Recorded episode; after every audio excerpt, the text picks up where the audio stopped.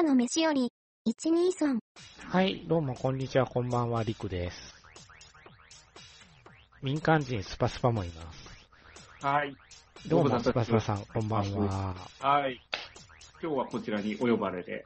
あごめんなさい。あ、そうか。ニーソンでやるんですよこ。ニーソンでやるんですよ。ニーソンでやるんですよ、スパスあ、パさんニー。ソンでやるの？えニーソンでやっていいですよ。あんだけガンダムの話してるからニーソンでやりましょうよ。僕、てっきり鳥頭の方だと思ってたんですけど。そうですよ。そうですね。あの、ニーソン散々振ってました散からね。々振ってて、あの、ニーソンでやらないというのはあまりにも非道ですよ、それは。あ、ごめんなさい。お前ら本気かって、そらガウマも言うわっていう話ですよ。正気ですかと。正気ですかみたいな。はい。ということで、あの、声が入ったんで、ゲストに富藤さんをお呼びしています。どうも富藤さん、こんばんは。あ、どうもこんばんは、富蔵です。どうもどうも。いやー、急遽ね、あの、来てもらうことにしたんですけども、はい。初日にご覧になられたということで、あそうですね。2日連続で映画両方見たんで、そのすげえな、一それ本で。すね。なるほど。はい。なるほど。ということで、えーっと、お題の通り、先行のハサウェイを、えー、まあ、あのー去年から待ってた映画ですね。そうですね。ねもう、もう、去年の7月でしたもんね、一番7最初は月でしたね。からね、うん最初は。あ、いほぼ1年か。そうなんですよてるんで。すね。うん。7月、1月、6 5月と延期延期延期延期ってなってしまってて、で、まあ、あの、ここに来て、えー、やるよということで、無事、本当に見れるんだろうかで僕ちょっと半分思ってましたからね。ああ、確かにまた伸びんじゃねえとも思いましたし思ってたとこもあったんで、ねうんうんうん。どうするだろうって、配信しちゃおうかな、しちゃうのかな、もう、と思ってたんですけど、うんはい、あの、無事スクリーンで公開ということで、えーっと、まあ、3人とも見たということなんだけど、はい。えー映画館の雰囲気はどないでしたか？いや、もう、初日にあんなぎっちり入ってるの久しぶりに見ましたよ映画館は。僕もね、ロビーがもう人がいっぱいで、僕昨日2回見たんですよ。うんで、あのー、ドルビーシネマがまあ話題の映画のひ一つじゃないですか。こう話題として一つ取り上げられるとしたら、ドルビーシネマがとあれなんですけど、普通の映画館で1回目は見たんですよ。はい。てか、ドルビーシネマの方が座席制限がされてたんで、やっぱコロナの影響で、うん。うん下手したら見れないんじゃないかと僕思ってたんですよ。うんうんで、これで見れなかったら、また映画に行けるのが大体1週間後になるんで、はいはいはい1。週間生殺しにされるのかと思うとですね、もう、辛抱たまらんと思って、あのー、ドルビーシネマのとこより先に予約できるところを見つけたんで、そこの予約したんですよ。だから普通の映画館やったんですけど、1回目は。いやー、もうギチギチでしたね。ギチギチでしたね。やっぱり人入るんだなと思って。う。うんん。だから、ロビーがギチギチになってるんですよ。うん。そう、だから、ルローニケンシの客とね、あ、そうそう、重なって、女性陣はルロケンにこう吸い込まれてって、だから、おっさんたおっちがね、さんたちはみんなが、あの、ハサウに。吸い込まれていくっていう、えー計2次元が、計3次元が、みたいな空気感をですね、お互いね。あのお。互いで持ちながら、え まあ、そんな感じですかね。まあ、だから、あの、確かに、あのね、ツイッターでちょっと、あの、トレンドっていうか、あの、ツイッターで話題になってるよみたいなの取り上げてるんで、あの、ガンダムのお客様はこちらみたいな風になってて、ガンダムの方はこちらのやつです。が、おあの、あなたガンダムの方ですかみたいな映画館俺はガンダム。ね、そう、だんだんそうなっていくと、そうなっていくと、俺はガンダム俺たちガンダム。そう、俺たちガンダムとか、そういうのがあちこちで見受けられたっていうのが、ちょっとあのネタみたいな俺はガンダムで行くぜ。そうそう、それそれ。みたいにネタみたいになってたんですけど、あれ、ほんまですから。僕のとこほんまでした。うんえ、やってた、えそれってどっち？大阪の。大阪ステーションシネマの方。あの、あガンダムのお客様どうぞこちらですってな途中からもうなってぐっちゃぐちゃなっとって。そのね、バイトの子もこのガンダム推しがって思いながら、てか、ガンダムって題名に入ってないじゃん。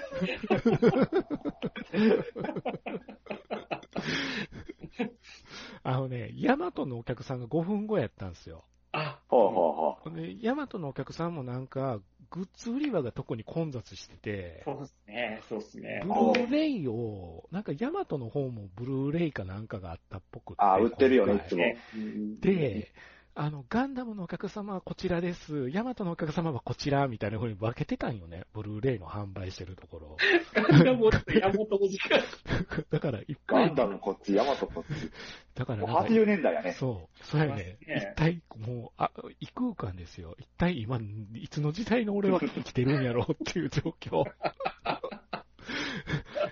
西崎さん来るんちゃうやろか、この空気っていう。ほんま降りてくるんじゃないです 降りてくると。降りてくると。いやー、もうね、なんか、だからぐっちゃぐちゃなってた、入り口が。あの、映画館の入り口が、なんか。確かに異様な雰囲気でしたね。うん。ね、みんなね、ひなんかね、つめ、なんて言うんでしょう。ちょっとやっぱ大人だなじゃないですか。はい。うん。なんで、落ち着いた熱を感じるんですよ、みんなから。ああー、わかるわかる。なんか、なんかあ、の、うちに秘めた炎が、あ、うんなんかあるんよ。なんか熱は感じるんだけど、みんな物静かなんですそうよ。そうそう。わかる、その表現。うん。なんかね、その辺も独特やったなっていう感じがして。うんなるほど。その辺は僕、ステーションシティの方がちょっと熱かったなはい。古くはもう一直線にしかい行かなかったんで、はいはい。うん、もうゾロゾロゾロゾロ、一体何があるの今日っていう怪げな顔したお姉さんたちが何人かいましたけどね。この、地位があっても。やたらとおあでもその方々はあれでしょあの、見るやつはあれなんでしょ大概ルロケンなんですよ。ルロケンルロケンなんルロでしょケンなんですよ、多分。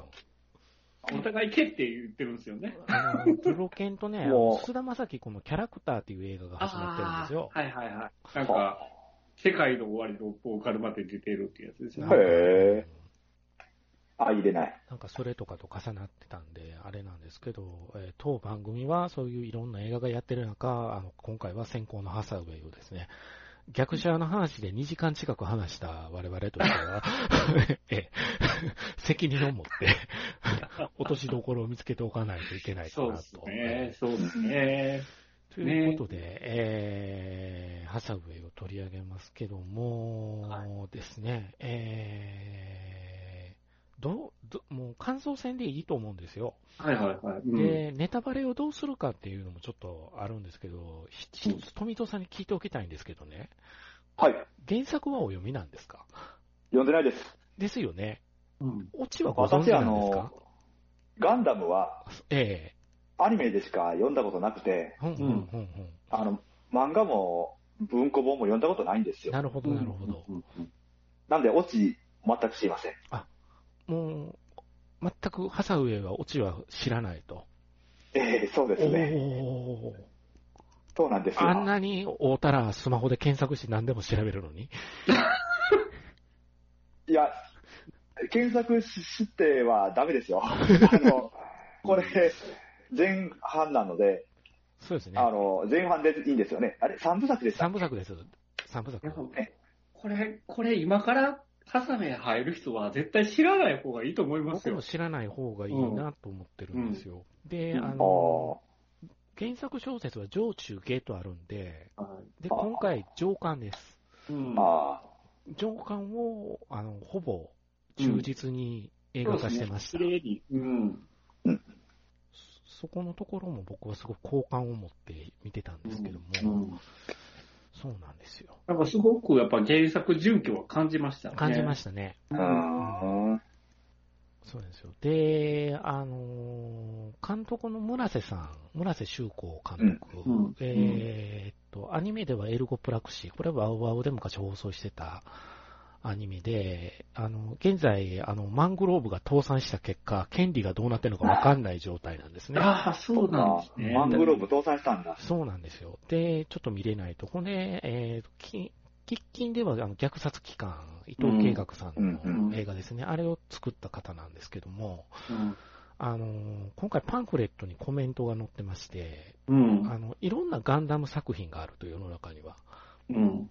で、あの、ガンダム、ガンダムの論法って多分あるんだと思うと、アニメのガンダムのつ。うん。うん。ただ僕は小説の、の論法で今回は作りましたっていう感じのことをコメントに残されてるんですね。うん。うん。で、だからその小説の論法っていうのが、あの、前にそういう映画作ったことがあるから、みたいな言い方してたんですよ。うん。これだけで僕、この映画に対する信頼度がね、爆上げしたんですね。うん。うん。ゴーンと。ああ、大丈夫だわ、絶対と。あの、そう思ってるんで、あの、オチがね、どうなるかっていうのがちょっとみんなの中でざわざわしてると思うし、意見が割れるところだと思うんですけど、僕は原作通りのオチで、うん、うん。締めていただきたいなと思ってるんですけども。そうですね。なんか、変にこう、いじくられると逆に、逆がっかりしちゃうかなっていう感じで、そのままやってほしいと思うんうです。よん、やっぱそこはだから新薬ゼータがあるからみんな変えてくるんじゃないかっていうのもあるんじゃないですかそれはトビノの勝手で。そうですね。そうですねうん新薬ゼータ、ゼータは、正しい見方は、あの短時間の間にカミーユが何人人殺してるかって見る映画だと思いましたね。すっごい早いんで、すっごいボ早いんですよ。する映画。映画ですよ。展開がめちゃくちゃ早い中、カミーユがバンバン人殺してるんで、うんあの子ちょっと危ないですからね。そうですよ。その子が最後、ね、ああなるなんて。うわーってなりますからねまあそうななっちゃうよね。で、まあ、あの、じゃあ、あれですね、あの、ネタバレ、最後の方のネタバレはしない方向で、とりあえずこの映画のことだけ語る方向で今日そうはあそうしていただけると。お話ししましょう。はい。うんうんということで、えーっと、じゃあ、あの、ザックバランに、あの、大きく感想はどうでしたかって。もう、ダブルサムズアップっすよ、僕は もう。最高。最高っすよ。そうっすかう。んうん。よかったっすか。もう、震えましたね、ちょっとあ。見終わった。うん。うん。どの辺が？あのー、言ったら30運年前ですよ。そうですね。あの、小説が出て、読んで、で、まあ、その、コンペでも出てくる、クスイガンダムなり、うん。ペーネロペは、まあ小説だから、実際映像じゃないわけじゃないですか。で、今まで、まあそのゲームには出てきてるけど、そのアニメとしては、その二つのガンダムっていうのは見ることはなかったわけですよう。んうんうん。で、それを初めてこの映像化で見せてくれたっていうことうんで、やっぱり震えましたね。うんやっぱりあの想像を凌駕してたというか、うんで、うん、その、なんていうのかな、その原作版の薬ガンダムなり、ペーネロペっていうのは、デザイン的にそ、そんなに好きなデザインじゃなかったんですそう、そうわよ。かります。すごくわかる。ガンダムっぽくないんですよね。ガンダムっぽくないし、ゴテゴテしてるじゃないですかあんまり好きじゃなかったんですけど、その違和感を全て取り払ってくれたというか、映像化されてこんなにすごかったんだっていうふうな印象を受けましたね。うん。めっちゃ良かったです。なんか、やっぱりモビルスーツ戦の表現も良かったし、本編のお話の内容というか、その映像としての表現もすごく良かったんで、うん。いや、もうありがとうって感じですね。富野さんはいかがでございましたか？あの、おそらくお二人と違うところっていうのは、はい。私は原作読んでないところだと思うんです。はいはいはいはい。なので原作読んでたら、原作は完結してるわけなんで、はい。あのーまあ、おそらく、なんか原作完結した上ですごくいい話だったっていうのが、あの、根底にあると思うんですよね。はいはいはい。うんうんうんで、それをこの映像化したときに、あの、あ、ここはこういう感じになったのかっていう、そういう、うんうん、原作と照らし合わせてっていうのがあると思うなるほどうんはい。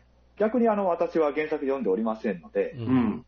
私の中では本当に、えーっと、逆者から、えーっと、ななんて言う14年でしたっけ ?12 年でしたっ12け年ですね。12年ですね。うん。っていうところから始まった話っていううん感じなんですよね。ただ逆にこのその辺は新鮮に見れたと思うし、うんうん。あのーなんか、うーん、そうですね、モビルスーツ、宇宙で戦ってる話っていうのが、まあ、あのー実際の距離感的にも、うん。上空で戦ってる話であったならば、割と今回は、地上のそうですね。足が、足に、えー地に足がついた話が多かったのかなっていう。うんうんうん。割とこの政治的な話っていうのが、うん。あのーなんかこう、政治的だねって言ってる、なんとなく言ってるんじゃなくて、あの、現実の、この、そういった政治的とか、うんうんあーこう、指揮官が片方の、もう片方の主人公というか、うん。重要な登場人物っていうのが面白いなと思ったんですよ。ううんん。うん。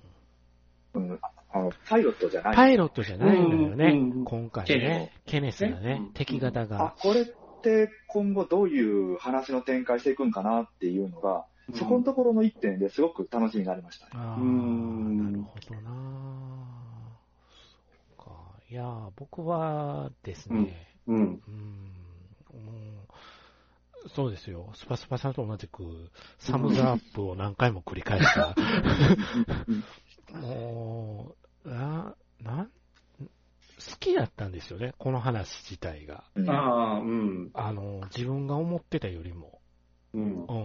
あの、今回見てそれを確認したんですよね。あれ？と思って、俺この話好きやなと思って。うん。うん、で、まあ、今回のために僕原作も引っ張り出して読み直したりして、うん。したんですよ。で、ちょうど延期になった分読み直す時間があったんで、全部、下巻まで全部読み直して、うん。で、どこまで、もうね、まあ、村瀬監督なんで、どこまで小説を再現するかっていうのを、うん。一つお視点として大きくあったんで、うん。あの、ほぼ完全映画化してくれたっていうところに、まず、すごい高揚感があったんよね。んで、うん、モビルスーツ、モビルスーツ戦の重量感がね、うん。あの、重いんよね。ああ、モビルスーツがそうで。すね。ううんん。どドこれは。そう、特筆すべきことかなと思ってて、うんこれやっぱりそう。地上戦っていう、モビルスーツの地上戦ってこうなるよっていうの。をすごく見せつけた。やっぱモビルスーツ戦の表現はやっぱり次の次元にやっぱり来てますよね。うんなんかやっぱり今まで見たものとは全う然ん異質のものだったなっていうふうには感じたしね。だから僕、ユニコーン、ユニコーンをこう、DVD で集めとって、うん。集めるのをやめたんが地上戦になってからなんですよ。ああ、地上戦のあの、古い機体がたくさんやられていくとこですか。軽いんですよ。なんか、すごく軽軽かったんですよ。あの映像でこれをされると軽いなと思ってしまったところがあって、なんか魅力が、モビルスーツ戦がどんどんあれ魅力がなくなっていったアニメやと僕思ってるとこあって、ユニコーンって。で、惜しいなとは思ったあの作品だったんで、で今回はだから CG でやっぱりやるっていうのをもう前もって知ってたから、うん不安はあったんよね。うん。うん。で、ただやっぱり、ねえ、ペーネルペとかクスイって、うん。しちょっと CG でないと動かせないやろうなって思ってたところがあったんが、確かにもうペーネルペの、あの、かかい機械な音、うんうんうんうん。キキキキキキキっていう音がするから、そうですね。ミノフ、ミノフスキークラスターでそうですよ。飛べるっていう設定をどう表現するかってことですね。それが、だから、音で表現してたっていうところで、ああ、こう来たかってめっちゃ思って、そうですね。あの独特の音、キキキキキっていう音うんは、こう、モビルスーツから発してた音ではなかったんで、そうですね。だから、あの2機があることで、うんその、言ったらメッサーですよね。メッサーとか、その、うん。雑魚モビルスーツが、やっぱり、あの、下に土台がないとやっぱ飛べないわけじゃないですか。うん。うん。でそれがなくなった時の重量感みたいなのがやっぱり余計に際立ってきますよ際ね。だから、ガウマンが乗ってたベッサーが落ちていくところっていうのは、すごくバーニアが壊れて落ちていくところって、最初からもう、あそこの戦闘シーンも、言ってみたら、その人を盾にするマフティーに対して、それをもう容赦しない、キルケーっていう戦いになってたんで、地上に落ちたらえらいことになるっていうのは見てたらわかるわけじゃないですか。うんうんうん。そこでやっぱりあのだけの出力のものが落ちてくるっていうい。やー、そうですよ。で、そう。あんだけ人が死んでるっていうところを思いっきり見せてたじゃないですか。うん。だからその辺はやっぱりその地上波のアニメではできん部分ですよね。うん。あ、そうか、そうか。地上波じゃないからっていうのもあるね。うん。やっぱ、この、富野監督自体は、このアニメ化は避けてたらしいのね。うん。ずっと。アニメ化するつもりがなかったみたいで、やってくれる人がいるんなら、みたいな感覚やったっぽいんやけど、やっぱその一つに言われてる、一部ファンの間で言われてるのは、テロリストが主人公っていうのはどうだろうっていう、うん。その主人公に感情移入するような話になってるから、それはどうだろうっていう。のが多分あったんじゃないかっていう風な声が結構多くて、で、今回まあ、その辺とかの描き方っていうのもどうするんかなっていうのも全部僕は納得して見れたんで、うん。うん。そうですね。あと、その、夜間の戦闘戦で、うん。その、光と闇の表現がもう抜群に美しかったかうん。ら、その、夜間の戦闘戦であることはやっぱり、ね、まあ物語上そうなんですけどうん、すごく良かったですね。あの、うまく噛み合ったよね。噛み合ってましたね。夜間戦闘っていうところでうまく噛み合うし、そう。うんうんあの、ね、あの、ハサウェイとギギの目の前でメッサーがやられて、火花がすごかったね散るシーンですよね。鳥肌立ちましたね、あそこ。うんそう、やっぱり地上ではそうなるんだなって。うん、うん、うん。あの、あんまり、あの、ちょっとちらってああいうシーンって映るときはあっても、延々とああいうシーンやることないじゃないですか。ないっすね。うん。そら地上、あの、あんだけでけえやつが上で、バンバンレーダーとか撃てば、地上は、だからじわってこう、溶けるんだよねって。うんそりゃそうだよなって。うん。あそだから音も良かったね。あの、地上が焼ける音。あ、そう、だチから、ュチュチュチュチュっていう音。ですよね。だから、その、パイロットのコックピット目線というよりかは、今回、その、地上でも、っていうのが多かったですもんね。うんだから実際に起こったらこういう風になるんだよっていうのをがっつり見せてくれたのは良かったですね。その辺がやっぱり今までの作品と、まあそういう表現もありましたけど、まあ次のこう次世代の表現に変わったのかなっていうのは感じましたよね。そうっすね。いやー、まあ、でも、あと、あとは何かあります？ここが良かった、そこが良かった。あとはもう、リクさんが、推ししてる、あの人なんじゃないですか。アンダルシアさんですね。アンダルシアさんはアもう、ンダルシアさん、もう、あの、ギギに関してはですね、まず、こあの、名前の響きが好きやったんですよ、僕。小説読んでた時に。うんギギ・アンダルシアという名前の響きが、すごく富野っぽい名前やと思うんですよ、今になると。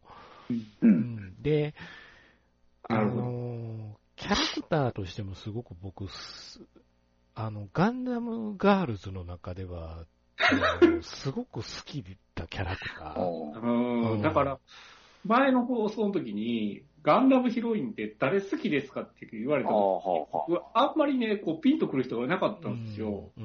うん。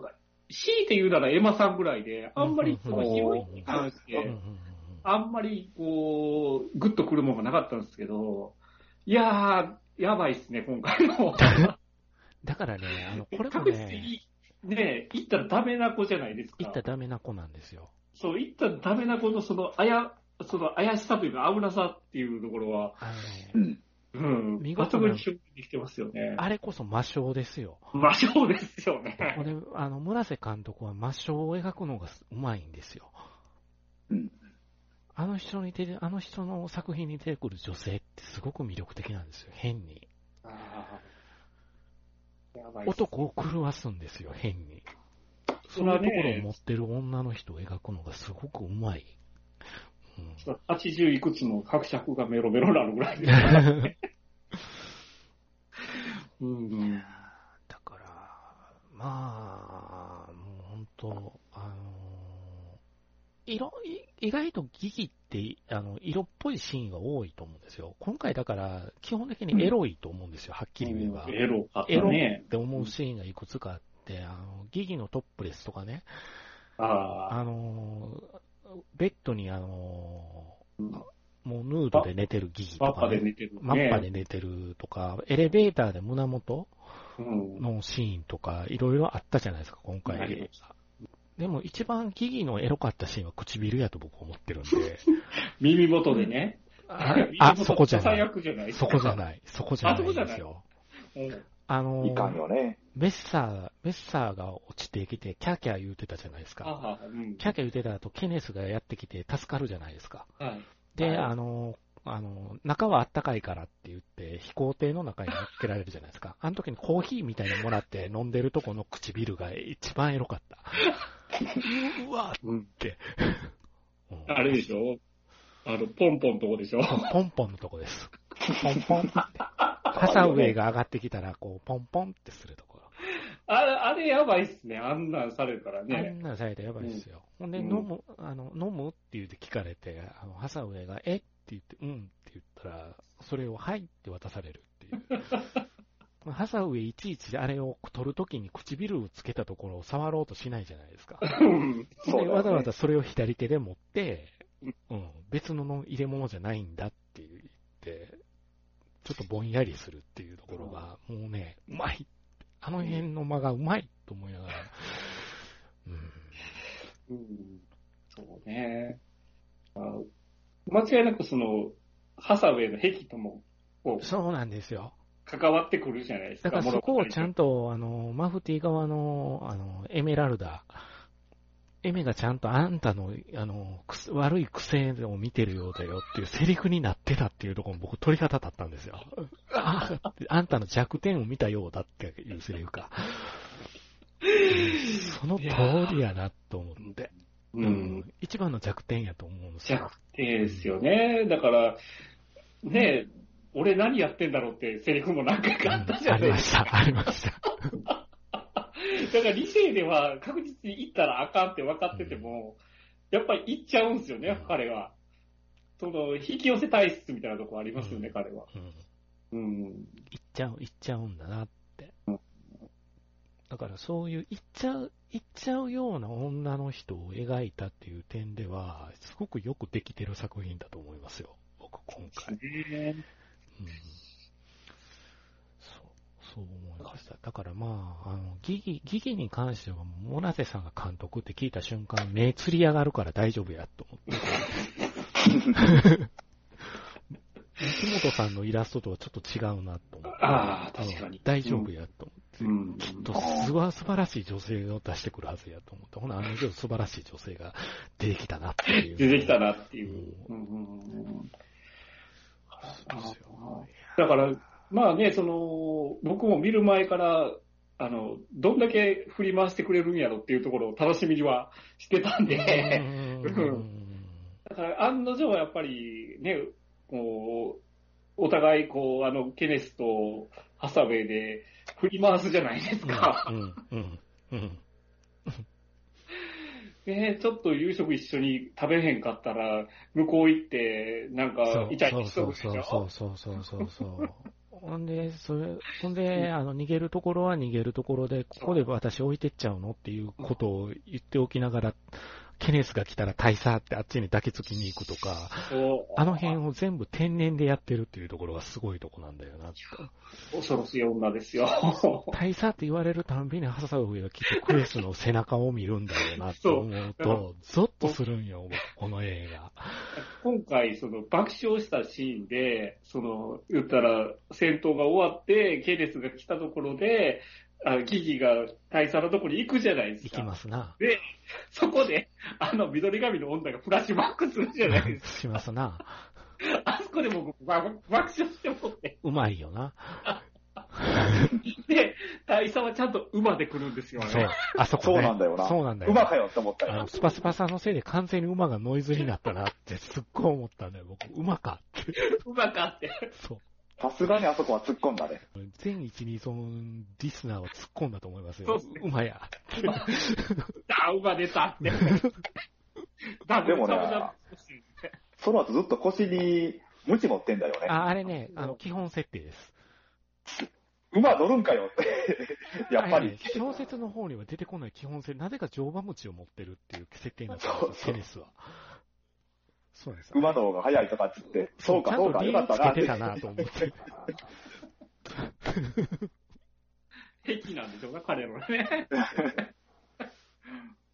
ちょっとサディスティックな面があるっていうのがね、ケネスのいますねいいところ。あの、尋問シーンでもありましたもんね尋。問シーンでも。うん。いやー、4DX はガウマンの側なんですかね、レーンの側なんですかね？どっちが味わえるんですかね？も ガウマンやったら怖い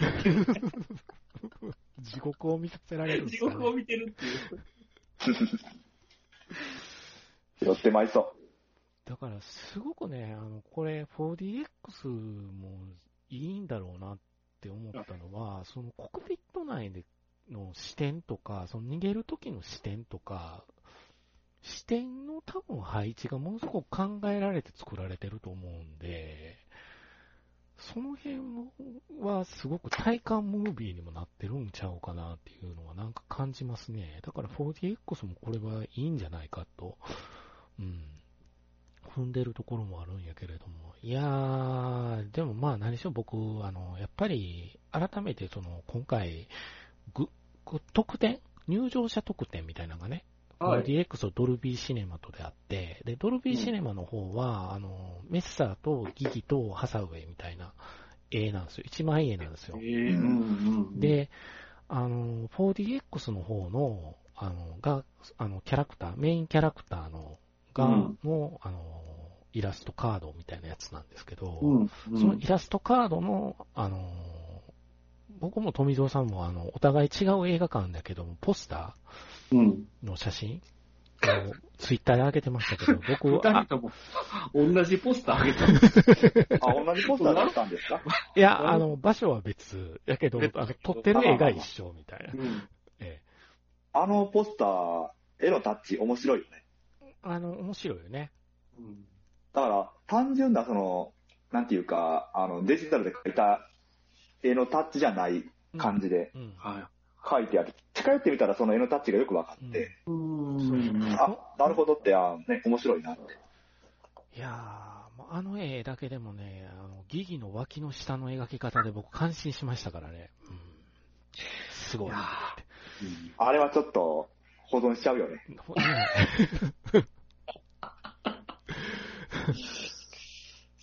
ねえ。なんか、こ今から入ることかも、多分これ、壁歪められるんいですよやね、これ。ー、だからね、足フェチになる子多いんじゃないですかね。ね足の描き方のこだわりは確かにものすごく感じたから、え。うんねでも、こう、まあ、村瀬監督の女性は全て骨格が美しいんで、男性もなんですけど、何にせよね、変に色気のある映画になってるって。ななんだかね、そうだから、うん女性キャラね、みんなエロいっすよエロいっす。男性もエロいと思います、僕、この映画。そう。そうね、仕草がいい。う。うんんなんかね、あの、キャビンアンテナドのお姉さんとかめっちゃ、もう、うんあーエロいねフラワー素晴らしかったね。フラワー素晴らしかった。うん。視線のこの位置がいいね。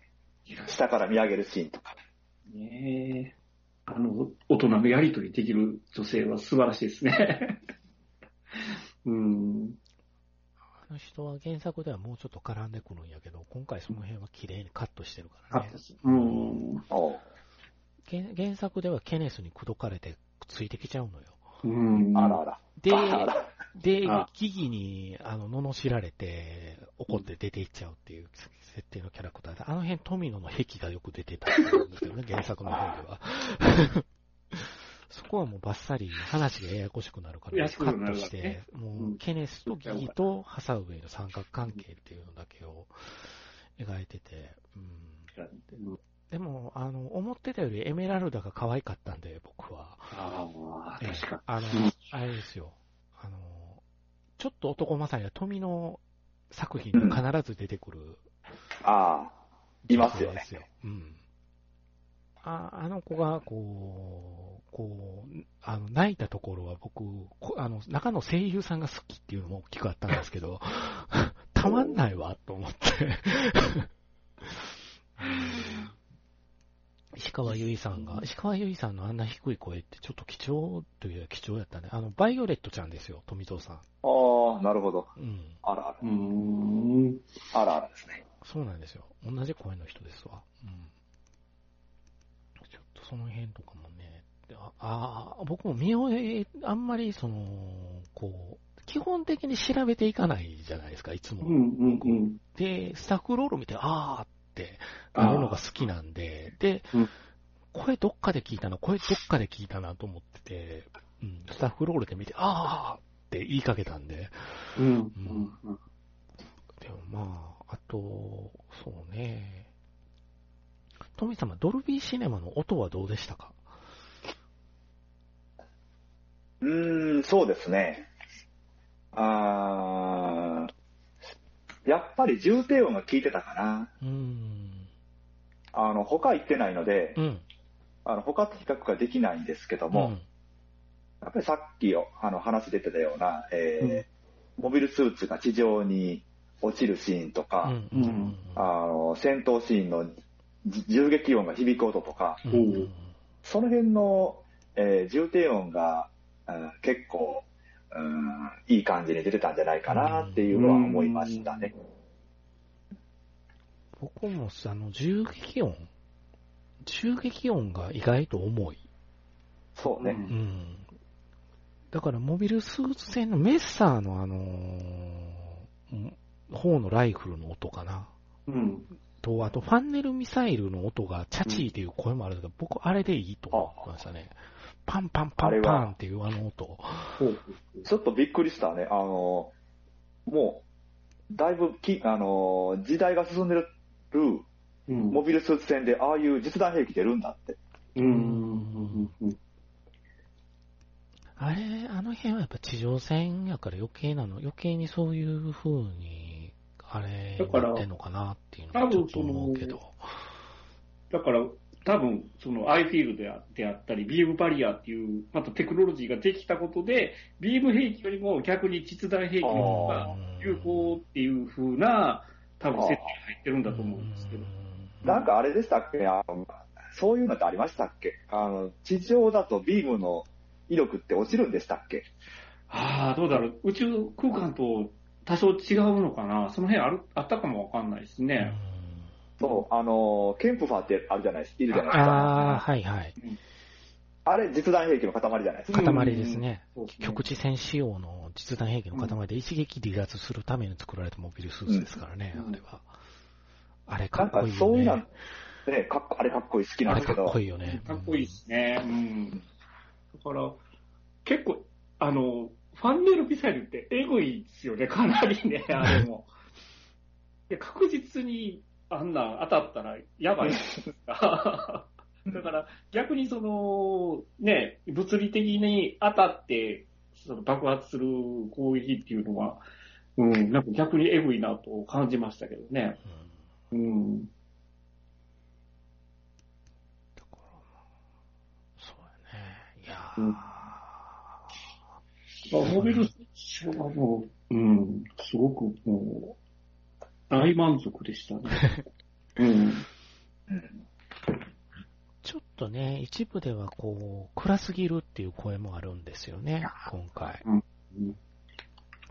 で、僕、その普通の映画館とドルビーシネマで見たじゃないですか。うん。うん。コントラストが違うんですよ、やっぱり明らかに。ほうほうほうほう。明確に違うなと思ったのが空の色でうん。違うかったのと、ほんで1回目見た時にはちょっと夜のシーンっていうかモビルス線が見にくいから、うん何がどうなってるのかわかんないと思ったところがあったんやけれどうも。あの、ドルビーシネマで見たらそこ結構クリアだったんで、ああ。やっぱり色だと思って。だからやっぱその辺とかも、もう、それ専用にやっぱ作られた映画なんだろうな、これは。うんってつくづくちょっと思っちゃったところがあって、ううんん。そこの辺はね、見れる人がすごく限られる部分なんで、うんあれなんだけど、いい、まあ、それで言って昼のシーン、昼のシーンが日常で夜のシーンは戦闘なんだよね、うこん。のアニメ。うん。そういう作りになってましたね。なってましたね確かに。うん。これが、まあ、回を追うごとにどう転んでいくんかなっていうのは、ううんん。あれなんだけど、そうっすね。いやー、まあの、思ったのは、あ、うん。あの、植物園のシーンあったじゃうん、うん、ないですか。うん、うん。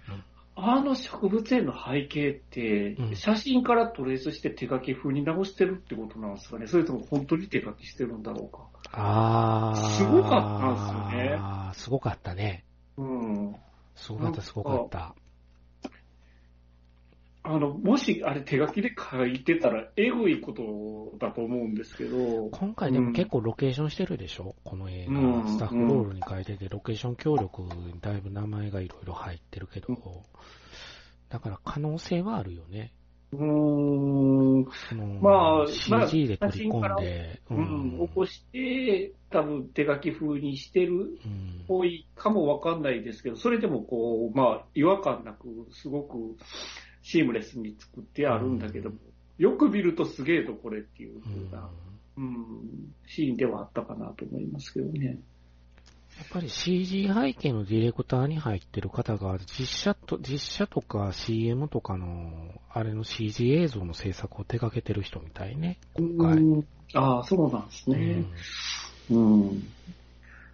結構、そうで見どころだらけだったなと思って。新しい技術だいぶ入ってるんじゃないですか、いろいろ。うん、うん、うん。うんまあ、何しろ、あれですよ。とにかくお肉をあんなに美味しそうにもりもり食べる子はいい子に違いないと僕は思います。朝からだから。うん朝からですかね。朝からでしたね。何食べよう朝かかな。らそれかいと思いましたね。もりもり食ってましたね。一口ででかい塊食ってましたよね。ええ 肉なんやろああんなちっちゃいお口で。そうやね。え、あの、軍隊へのね、ええ肉なんやろね。ら。そう、ええ肉。ええ肉なんですよあと合成あと、ケネスが食べようとしてたドーナツ状のあれは何やったんやろうと思ってるんですけど、ね、ドーナツなんやろかなごっついなドーナツなんか、丸っこいのが、なんか、棒に乗っとったけど。うんなんでしょうね。あの、軍隊の売店で買ったとは思えないようなボディーラインが出るようなジャージ履いてジャージ履いてましたね。あれは、袖がね。一応設定ではへそ出しとへそなしで、へそ出しの方を選んでるところがね、ポイント高いんですよ。あーって。いいよねそっちよね。ギギはそっち切るよねって。うんああ、いいって思いましたね。いやー、ね、もう、まあ、僕のチンピクレーダーにめっちゃ反応してましたからね、ギギは。やべえなーって、やべえなーって。うんああ、なそうですよ。富蔵さんはパンフとかをなんかお買い上げになられたんですか？ああ、パンフレットだけ、あのー限定版を買っときました。結局3人とも現三人とも豪華版こう取る。ええとりあえずあのーなんかね、いろいろと説明がまずないので、まあ、原作読んでたらもちろん何でもご存知なんでしょうけども、そうですね。やっぱりその辺の、えー、設定事情を知りたいなと思って、はい。何かパンフレットで情報ねないかなと思って買いました。スパスパさんはね、ちょっと若干後悔がある中、そう、だから、僕は、劇場でね、あの、DVD、ブルーレイが売ってるとはいうことで、まあ、ぜひゲットしたいということで、はいはいで、売店並んだですよ。はい。はい。並んだですよ。で、えーお財布の中に8000円しかなかったんですね。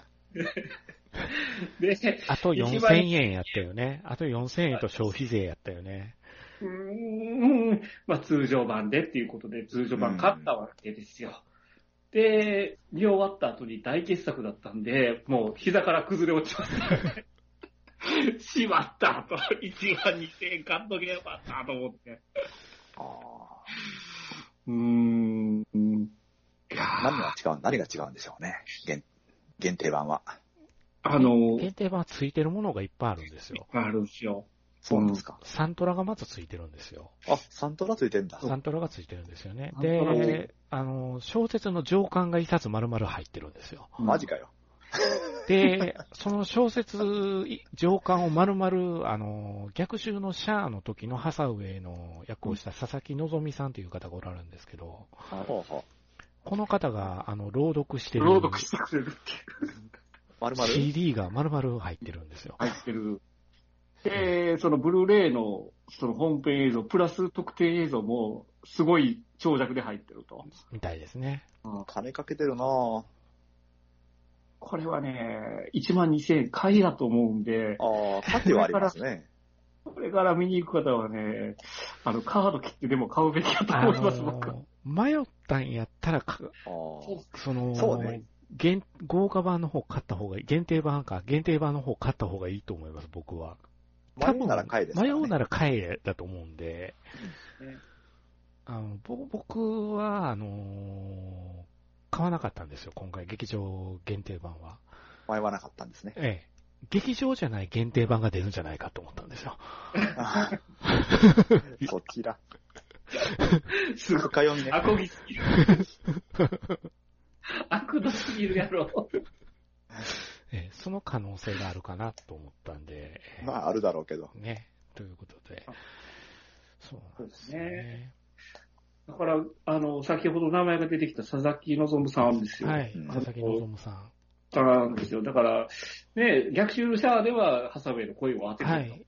けど、で、僕、いつもこう、お仕事で行ってる相手さんで、まあ、お得の方がいらっしゃって、はいはいで、よく話するんですけど、で今回先行のハサウェイどうされるんですかって聞いたんです、はいそのはい。じゃあ、佐々木希さんがハサウェイの声やらないんでしょって。うんほうん、それはちょっと私的にはマイナスやなっていうふうにおっしゃってたんですけど、ちゃんと出てましたね。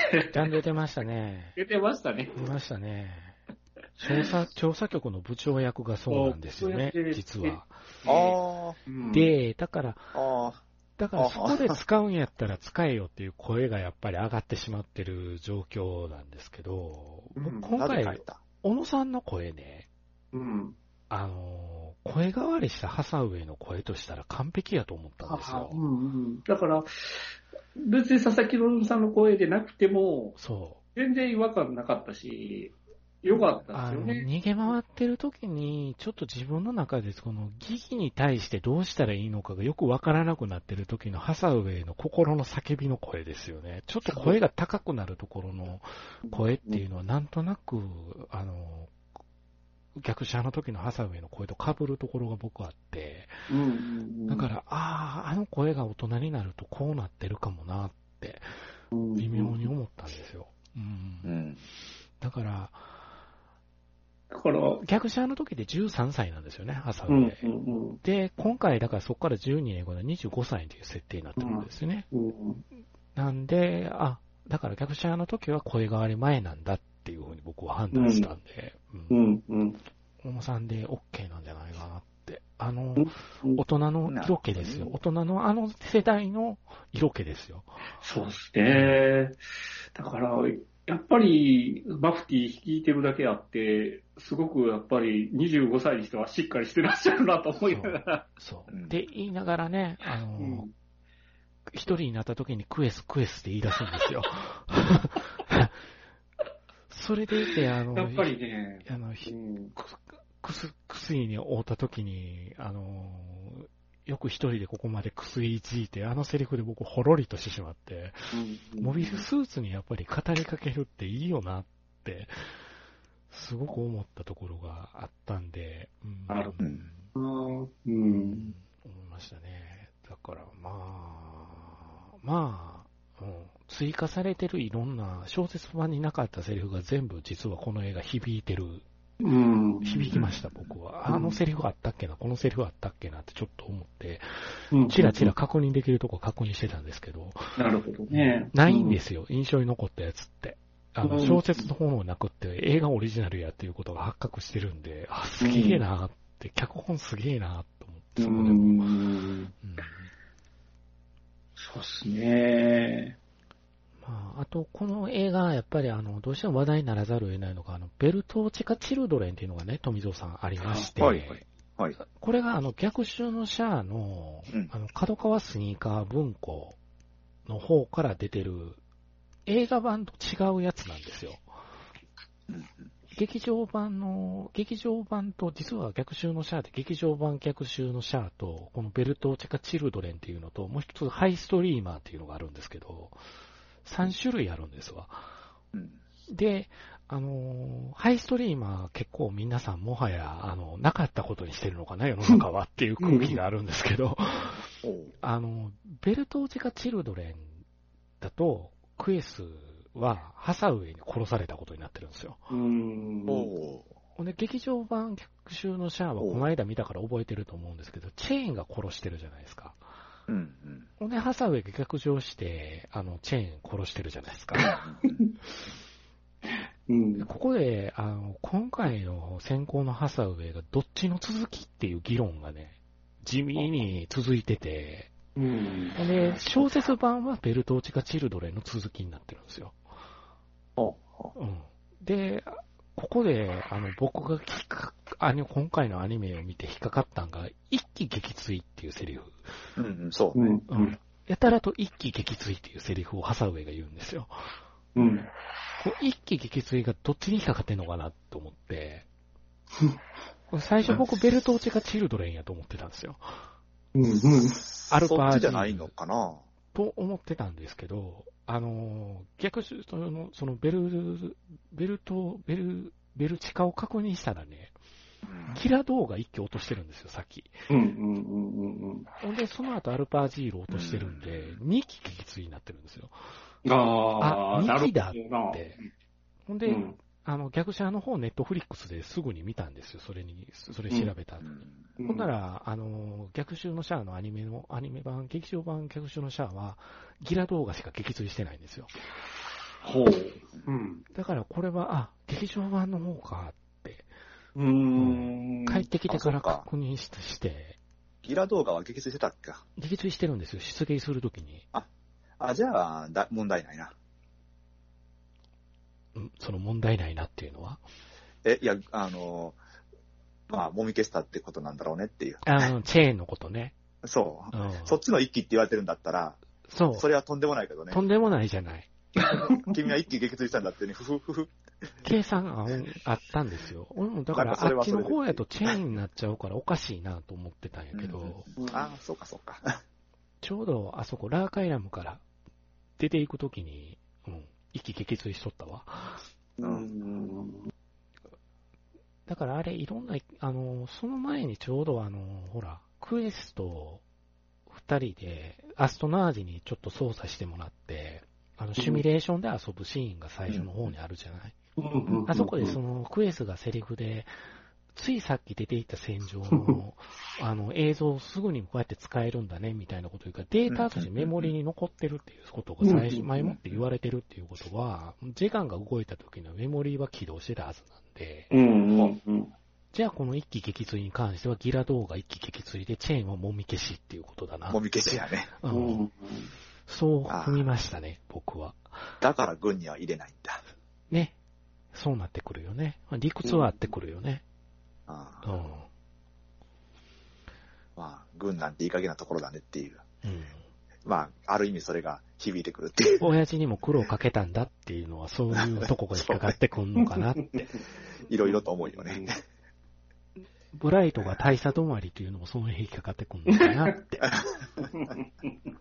辛いよね。もっとね、出世しててもおかしくないですもんね。宝石から考えるとやっぱおかしくないと思うんだけど、うん、やっぱ大差止まりで止まってるっていうのはなんかいろいろと軍に借りがあるからあの人を引き受けざるを得ないところが、しがらみがあるんかなっていうのは、息子のことかなっていうのになってくるっていうのはあり得るなと思うんですよ。うん。だから、あの辺、あの一気撃墜っていうセリフ、ほんでね、ここでちょっと面白かったのが、ふと、ハサウェイの原作の方に一気撃墜ってセリフあったっけと思ったんですよ。うん。で、さっき読み返した言ってたじゃないですか。はい。先月読み返したとこなんで記憶に新しかったんで、あんまりお、あんまり、え、そんなことハサウェイ言ってたかなと思って、あの、調べたら、ケネスが言ってるんですよ。アルパージーユ一気撃墜したんだろうって、あ、富野の中で混乱してるって僕思いました。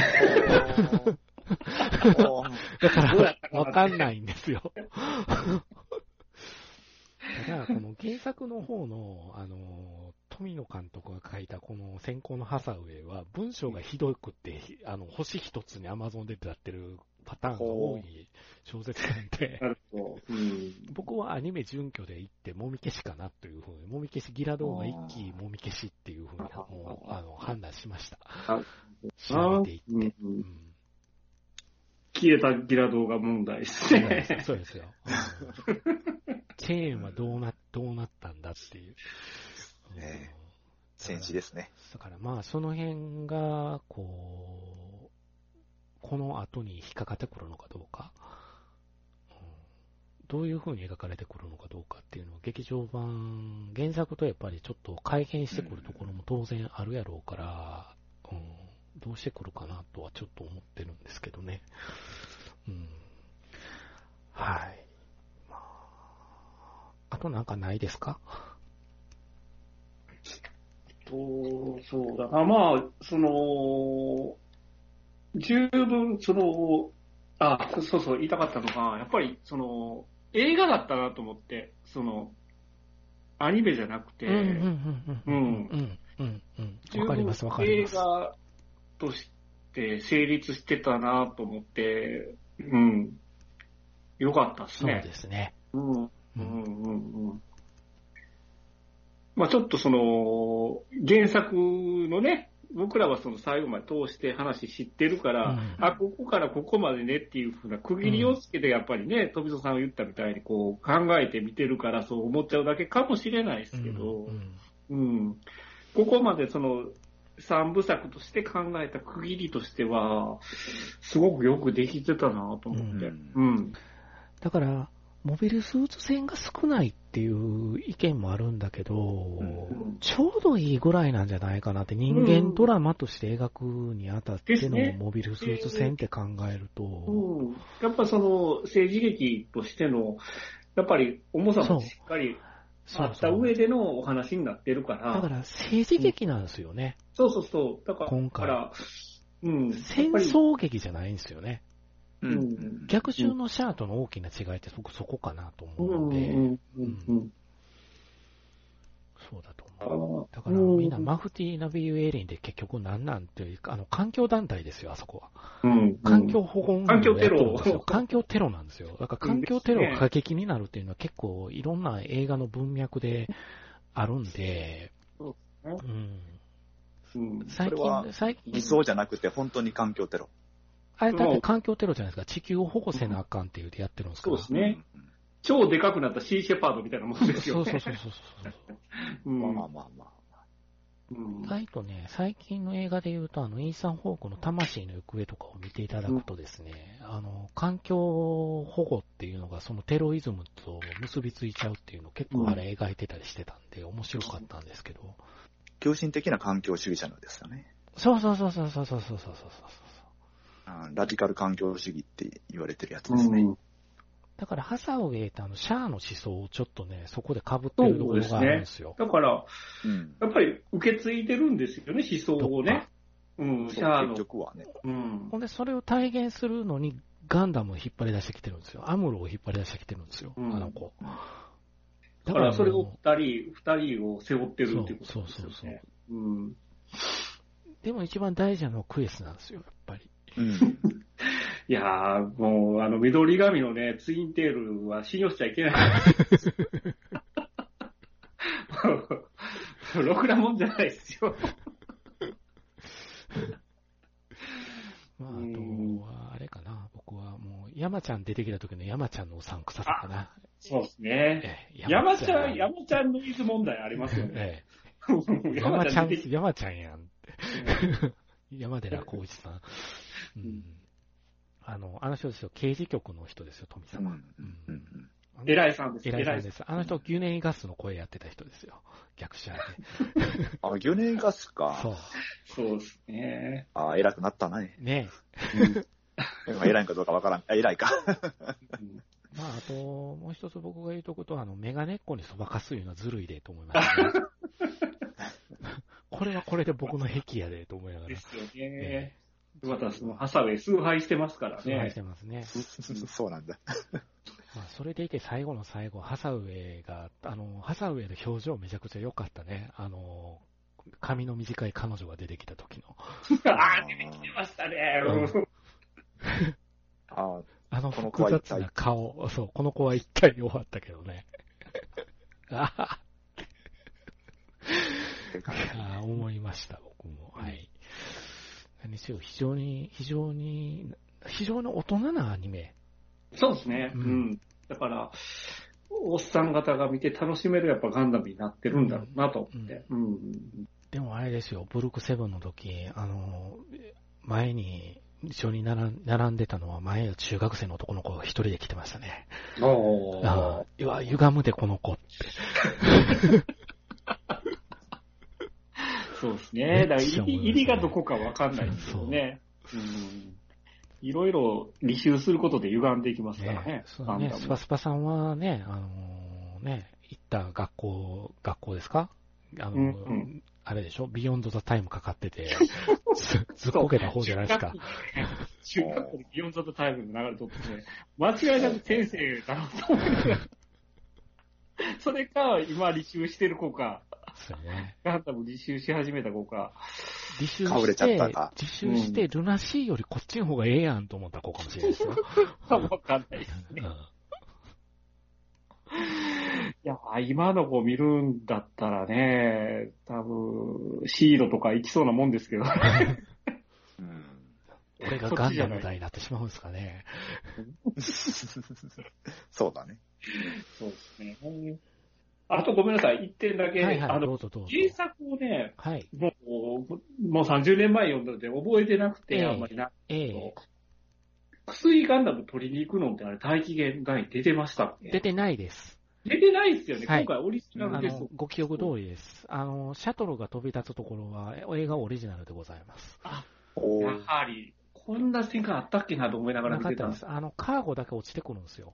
それを拾いに行くっていう、空中で拾うっていう展開が小説版で、今回宇宙空間に出たっていうところは僕、面白かったですね、見てて。あそこの展開もね、ちょっとのハラハラもあって熱かったですね。あの、あの瞬間、エメちゃんが、エメちゃんがあれなんとかね、そう、キャッチしないとキャッチするじゃない。あそこにドラマがすごくまた出てたのと、あそこのキャッチするときに音がなくなるでしょ。はいはいはい。あの演出がなんかね、2001年宇宙の旅っぽくて、僕超震えたんですよ。ブルって。いやー、あそこも見せ場の一つですよね。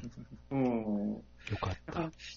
もう通じて言いたいですけど、アナハイムのエグさですよ。えぐい。ね。アナハイえムはぐいね。えぐいですねリ。スト財団名って僕思いましたよ。だから、あの、富戸さんにお伝えすると、その、ペーレロペもアナハイム社製なんですよ。で、クスイもアナハイム社製なんですよ。だから、ハサウェイがアナハイムのことなんか、をちょっと、うすうすはそんな感じはしてましたけど。けなすセリフが入ってるのそういうことな感じよねんですわ。。なんか、そういうの、なんだっけ、シード、シードかなんか、なんかでも同じところのから作られてる、うん。シリーズ通して島あるにっていう。ね。だから、ニューガンダムもアナハイム社製、サザビーもアナハイム社製なんですけど、だからお互いにやっぱりその、部署がツ違うってや供給るつですすね。ことで、両方から利益を搾取できると。どっちに転んでも、そうですね。こちらは損がしないという。うんどっちもこのタイミングでミノフスキーフライトを可能にするモビルスーツを作ってたっていうところが、ですよ今ね。回ミノフスキー粒子って飛んでるんですか？うんあれは、うん、飛んでるんです。散布するんですよ。うんふわーん、ふわーんって感じですか？だから、あの、えー、ブースターでブオーンじゃなくて、うんだから、その、なんていうのかな、あの、ビームシールドみたいなのを貼ることで、空気抵抗がなくなるんですよ。なるほど。空気抵抗がなくなることで、そのミノフスキークラスターで飛ぶことで音速を超えれるんですよ、あの2機は。あ、音速を超えてるのね。音速を超えれるんです音超えてるす。すごいな。あ、浮いてる、浮いてるというのとはまた違う。と飛んでるのか。飛んでるんですよ。飛んでる飛んですよ、だから。すごい速さで飛んでる。だから、他の、空気抵抗ないから。うん、モビルスーツとはやっぱりスペックがかなり違うから、武装できるっていうことなんですけど、なんかその辺のやっぱり政治的なエグさですよね。うんどっちかうがん、あの、パワーバランスが偏っちゃうと利益がなくなるから、うん。その、アナハイム社としては両方が、もう作っておきたいと。戦っていただきたい。うん片方に、こう、力、あの、入れると、ね、うん。友倒れになりますからね。そうですね。当然、勝った方からは、えーそれこそね、干されるんで、そうですね。もう潰されてしまいますよな。やっぱり需要がなくなるんでね、供給できなくなりますもんね。うん。まあ、その辺の、こう、えぐさも、まあ一つお、ね、こう、重厚さというか、重みは出ますよね、話としてのね。いや、面白いですよね、あの辺は。う。うんん。あの辺は逆襲のシャアからずっと地続きのところかなと思うし、はい。うん。いや、え、相変わらずエゴいことしよるっていう話になっとるなっていう、ねうんうん思いますね。ねうん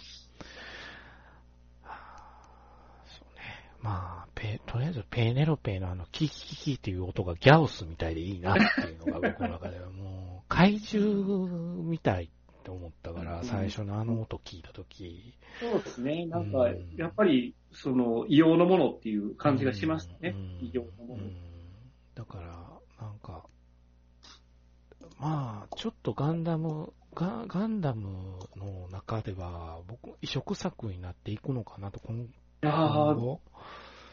なんか、ね、僕らがキャッキャ言ってるだけかもしれないですけど、なんかガンダムの作品の中で結構金字塔になるような気はするんですけどね。一つのね、分岐点、ね大きな大きな分岐点なんじゃないかなと思いますね。ううんん。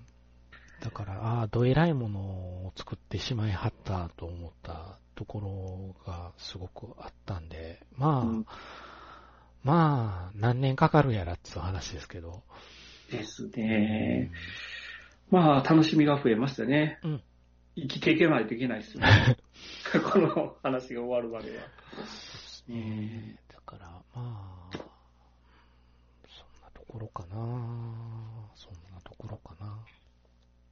なんかあの、しょうもない話ですけど、はい。マフティ、マフティ側のノーマルスーツがアイアンマンっぽいなって思いました。カラーリングがカラーリングがね。うんそうっすね。うんそうっすね、そうっすね。うんでもそのマフティ側のそのクルーたちも、ね、あ今回はさらっとでしたけど、もうもうちょっとこう深く掘り下げて今後行くでしょうから、うん、うんうんこの辺、キャラクターとしてすごく魅力がありそうな感じにはできてましたよね。うんうん、今後では、今後の活躍に期待というので。いや、もう、今のとこ本当に、えー、ほぼ僕の中では隙がなかったう映画でしん。たので、ぜひ多くの方に見ていただきたいな。あと、邦画というくくりでは、ドルビーシネマ、ドルビーアトモスが初の音響らしいんで、うん。うんはいうんその辺もちょっと注目していただけたらいいかなと思います。はい。はい。うん富戸さんどうなっちゃうの？って思います、あ話の流れがね、うん。そうね、今回も本当に触りって感じだったんで、うん。いや、どうなるんだろうっていうところと、うん。うん、あと、この時代の政府ってのはどういうふうに機能してるんだろうなって。うんうん。地球連邦だから、まあまあ、地球、地球全体が統一してる、まあ国連よりも強い感じで、もう統一してるんだろうなと思うけど、うん。でも、閣僚が18年でしたっけ？殺されても平気なんかなって思いましたけど、閣僚の重みってこの政府にとってどうなってるんだろうって思ったんですけど。まあ、ね、この後また続くんですけど、その連邦政府としては。あの、もう逆襲のさ、シャアの時点でだいぶポンコツでしたけどね。そうですね。ねまあ、あの、だいぶひどいし、うんあの、軍の組織もだいぶ腐ってるのに、うん。まあ、それでもやはり最終的には強いという。うん。F91 まで続きますからね。続きますからね。このポンコツ具合が。なんで、でもとね。内部からは変われないんだろうねって。うん。そう、だから、あの、僕ちょっと他の動画とかで見たんですけど、その、なんていうかな、大気圏内内で、その、ああいう薬とかが、あの、飛べるのに、やっぱあんだけごとごてごて装備をつけないと、うん。その、飛べないですけど、F91 ではそれが全て小型化できるから、うん F91 ってすごく小さいんですよね。小さいんですよ。う。うん。うんその辺の技術革新が今後あるっていう展開もうんちゃんと設定がされてて面白いなと思いながら。ううんんこの時点ではこの装備じゃないと飛べないっていう。まあね、それは重力化だとなかなかね。中でね。うん。ねまあ僕が今回最後最後思ったのは、ガンダム100年計画なんですよね、これね。うんだから、あの、新しいユニバーサルセンチュリーの100年を描く第一弾的な立ち位置なんですよ。うん、で、ということは100年か。ということは200年頃のガイアギアやるんやな。ねガイアギアっていうのがあるんですよ、富様。うんあの、アフランシ・シャーというシャアの遺伝子を受け継いだクローンが主人公の話を、実は昔富野は買い取ってですね。で、あの、これが、あの、富野が出版許可を下ろしてなくって、今はもう手に入らない状況なんですよ。小説が。で、僕はまだ、あの、昔、ガンダムスニーカー文庫で、まだ出とった頃になんとか手に入れとったんやけど、いろいろ諸事情があって、あの、うんなくしちゃったんですよね、それを。あらら。う。うんんで、どうしても、あの、あれをもう一回、すごくいい終わり方をした小説で、不評やったらしくって、あの、世の中では。ううんん。だけど僕すごくインパクトに残ってて、うん。ああ、映像化されたらとんでもないなって思ってますけど。うんうん。まあでも、どうするんですかね。あの、ガンプラ、ガンプラ計画、ガンプラ計画はちょっと気になりますね、僕今後。ガンプラ商法バンダイをやりたいところやろうけど。うん。うん。ううんん。ああ。そうですね。だから、今回の、あの、クスイとペーネロペも、そのデザイン的に、その、あの、何べんかこう、デザイン変更されてるんですよねうん。リファインされてますね。リファインされてますよね。だから、あのープレイステーションでね、G ジェネレーションあそうそうそう G ジェネがはい。出てたんですけど、あれでハサウェイの話が載ってて、おそこで、あのー小説版のデザインとかなりリファインされた形で、でそれが結構スタンダードになりつつあったんだけども、結構ね、あのー2000年代入ってからもう一回リファインされて、今回の劇場版のに近い形に多分なってると思うんですけど、なんか、やっぱりその小説版で見た感じと、あのーゲームってかなり違和感があったんですよね。そうっすね。うん。なんかすすごくゴテゴテしてるっていう感じを受けたんで、うんもともとあんまり好きなデザインではなかったんですけど、まあ、ちょっとその違う次元で今回楽しめたんでよかったです。うん。今回だから、ボイススーツの落とし込みには全部成功したと思いますよ、僕。うんうんううんん、非常に。うん。全部全体的に良かったかなと思ってるんで、まあ、あの、まがまがしいですね、モビルスーツがとにかああ、そうっす。うんく。うん。それがすごく僕いいなと思って、恐怖の対象なんですよ、確かに今。回。うん。明らかに。人に対して、うんモビルスーツっていうのが。そうよね。暴れ回ってるだけで。うん、暴れ回ってるそう。あれは非常に。これあの、あの、昼間の戦闘であった、あのハンターがハンタ持ってるーの、か、ジェガンね、ね。持ってるね。あれも、無差別発砲みたいなのしてたじゃないですか。うんうんうんうんあの辺とかは本当村瀬さんの味が出てるよなと思って、うんああいうとこ描くっていうのは。一般市民にとってはもう恐怖の対象でしかない。うんうんねうんなんで、非常に、あの、時代性、時代性30、1988年に、あの、書かれてる小説なんですよ。うんこれ。あ、なんか、だから、なかなか前でしょ？そうですね。うん。だから、でも時代性的には今と結構合致するところがあるんでう、んその辺も含めて、あの、奥深い作品になっていけばいいなと僕も思ってるんで、うんはい。いやーこの小説のおかげでね、あの、今も僕、ジンジャーエールを飲みながら収録したんですけど、ねえ。ハサウェイが飲んでたのはジンジャーエールですからね。うんこの小説で、もう完全にジンジャーエールイコールかっこいい飲み物っていうふうに僕はしていこうと思ってますからね。いや、結構そういうのあるよね。あります。あの、私までもね、ドクターペッパーずっと飲んでる。特典それは、あれですか？クリスに会うためですか？もちろん。どっかで、あの、繋がるんじゃないかなと思って。ななるほど。飛藤さんのシュタインズゲートはどこかって探してもらってるんですね、今そうですよ。なるほどな繰り返しるかもしれませんよ。私は。はい。えーっと、先行のハサウェイ、こんな感じですかね、とりあえず。なんかね、多分もっともっとあるんでしょうけど、うん。次みたいよ。ね。ね、次みたいよね。そうなとだよね。あのー正直、まあまあ、三部作ってところもあるんでしょうけども、今回はいろんなものをこう、見せてくれたっていううん。ところうんであって、まあ私にとっては工業的なところはある。そうそう。うんうんいろんなこの、うん、なんかね、あの、道具がこう置いてあるみたいな感じなんで、、で、これを今後どういう風に展開していくかっていうところが非常に楽しみですね。うん。えええあの、反環境団体じゃないじゃない、環境団体、反政府組織は 今後どうなるんだろうっていう。そうですね。うんはい。はあ、あの、タクシーのうんちゃんが寄ったように、ね、破滅しちゃうのか。あれは大事なこと言うてますよね。タクシーのうんちゃん、ね心理ですからね。心理です心理をね。解いてますからね、ハサウェイに対して。うん。うん。あさってのことなんて考えられねえよってね。うん千年後のことを考えるっていうのがいかにあれなのかっていうのを、あの、ちゃんは言うてますからね。うんそれで、ギギは、あの、正義、正正当な独独裁者と OK っていう言い方しましたからね、この前。間違わない独裁者ですからね。そうですね。うん。うんだからやってることが間違ってるのかどうか、マフティーになりきれるのかどうかっていう。うん。クエスには違ったじゃないですか。薬手に入れた時に。うん。クエスには僕はマフティーになるよっていうことを言ったじゃないですか、ハサウェイは。うん。あそこのシーンは僕でも本当良かったな。